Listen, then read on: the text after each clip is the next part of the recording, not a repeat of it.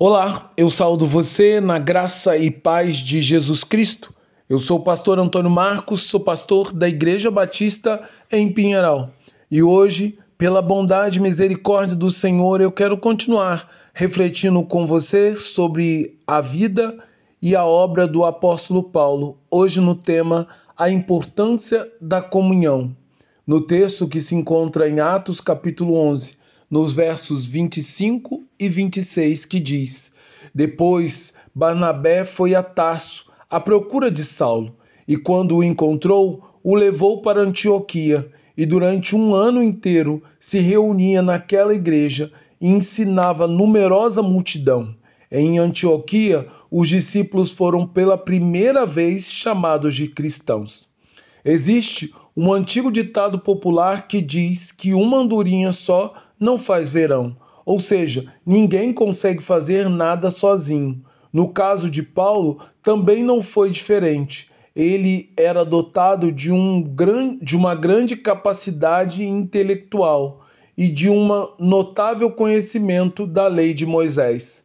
Mas, para ele se tornar o grande apóstolo Paulo, cuja vida e a obra impactou milhares de pessoas durante o seu ministério apostólico missionário e também continua influenciando a vida de milhares e milhares de cristãos ao longo de toda a era vitoriosa do cristianismo, ele certamente precisou do auxílio e da ajuda de pessoas. Primeiro, é claro, Paulo precisou do auxílio divino para enxergar a verdade que mudaria sua vida, a qual consiste em que Jesus é o Filho de Deus e que, por meio de sua morte na cruz, efetuou a remissão dos pecados e, pela sua ressurreição ao terceiro dia, deu salvação e vida eterna juntamente com ele, concedendo a todos aqueles que creem no seu nome a prerrogativa de serem filhos de Deus. Paulo só conseguiu ter acesso a esse maravilhoso conhecimento através de seu encontro transformador com o próprio Cristo ressurreto, quando seguia para o caminho de Damasco.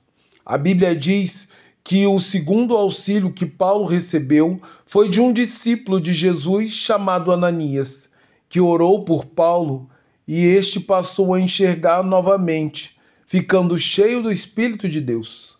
A poderosa ação de, do Deus Espírito concedeu a Paulo a incrível capacidade espiritual de anunciar a mensagem do Evangelho com ousadia diante de todos, sem, te, sem que temesse por sua vida, dando a ele a plena certeza da vida eterna no reino dos céus. Por fim, quando Paulo se encontrava em Jerusalém, Três anos depois de sua conversão, ele encontrou um homem chamado Barnabé, cujo nome significava Filho da Consolação. Este o introdu introduziu Paulo no seio da igreja, acreditando na sua genuína conversão, quando todos temiam e duvidavam de sua fé. Mais que um simples introdutor de Paulo na Igreja de Cristo, Barnabé foi seu primeiro amigo e parceiro de vida cristã.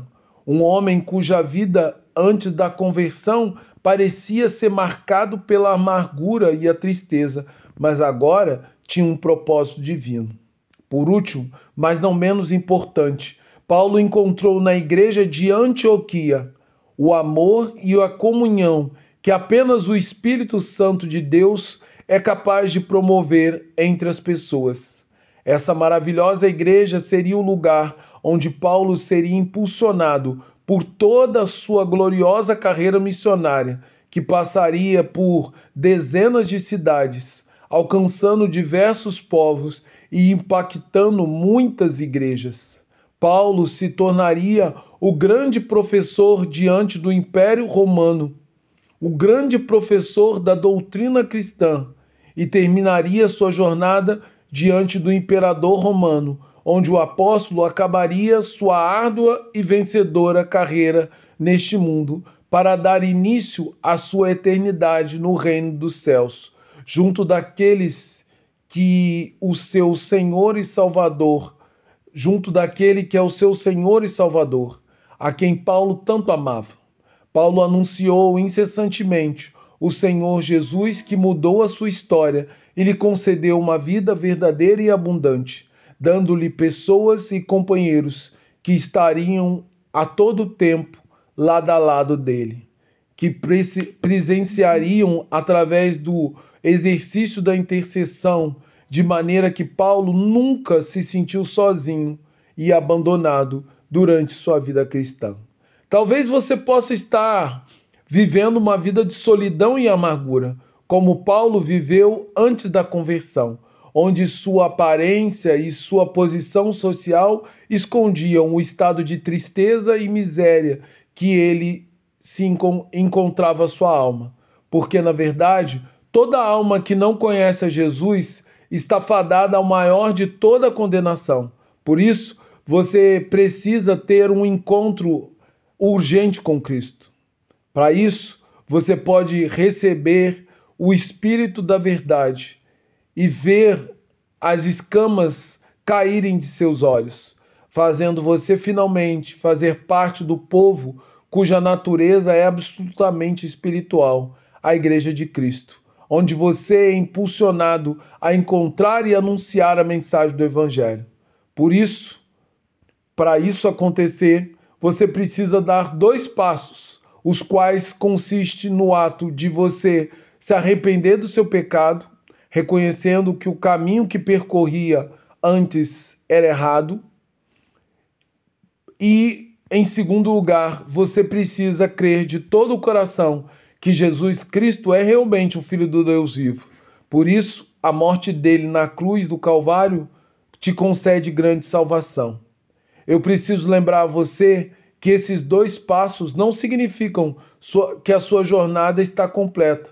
Pelo contrário, eles apenas significam que você está apenas começando uma vida com Cristo, onde você deve caminhar junto dos demais cristãos, anunciando a salvação. Portanto, a minha oração é que possamos enxergar que toda a vida sem Cristo é vida vazia e amargurada.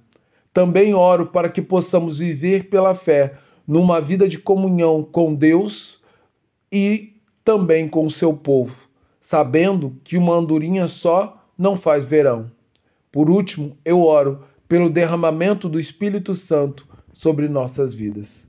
Agora que o amor de Deus Pai, que a graça do Deus Filho e o consolo do Espírito repousem em nós, para a glória de Deus. Amém.